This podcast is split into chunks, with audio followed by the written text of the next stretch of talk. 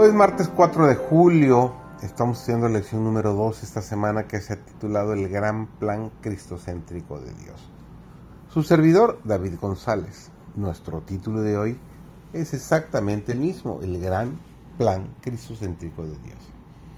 Nunca podrá comprenderse el costo de nuestra redención hasta que los redimidos estén con el Redentor delante del trono de Dios. Entonces al percibir de repente nuestros sentidos arrobados las glorias de la patria eterna, recordaremos que Jesús dejó todo esto por nosotros, que no solo se desterró de las cortes celestiales, sino que por nosotros corrió el riesgo de fracasar y de perderse eternamente. Entonces arrojaremos nuestras coronas a sus pies y elevaremos este canto.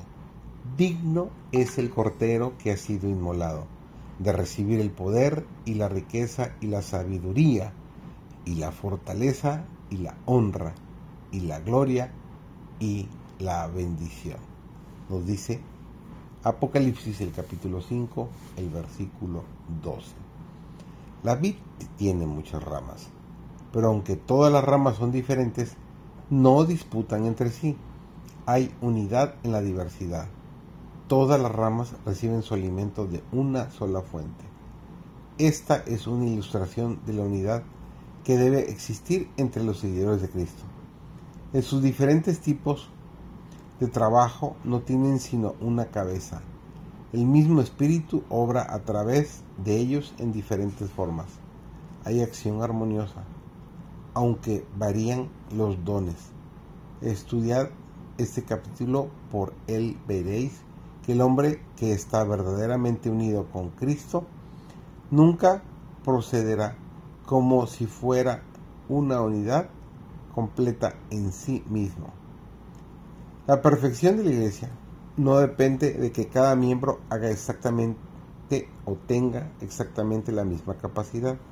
Dios requiere que cada uno ocupe su debido lugar, que esté en su sitio para hacer su obra asignada de acuerdo con la capacidad que Dios le ha dado. Solo se puede leer debidamente la enseñanza de la naturaleza a la luz que procede del Calvario. Hágase ver por medio de la historia de Belén y de la cruz cuán bueno es vencer el mal y cómo constituye un don de la redención cada bendición que recibimos. En la zarza y la espina el abrojo y la cizaña están representados el mal que marchita y desfigura.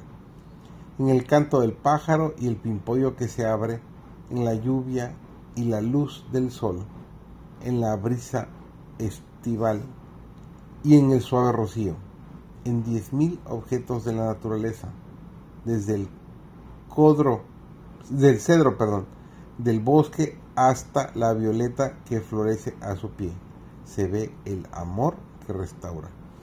Y la naturaleza nos habla todavía de la bondad de Dios.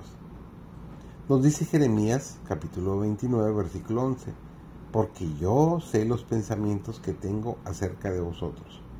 Dice Jehová, pensamientos de paz y no de mal. Este es el mensaje que a la luz que procede de la cruz debe leerse en toda la naturaleza. Los cielos declaran la gloria de Dios y la tierra está llena de sus riquezas.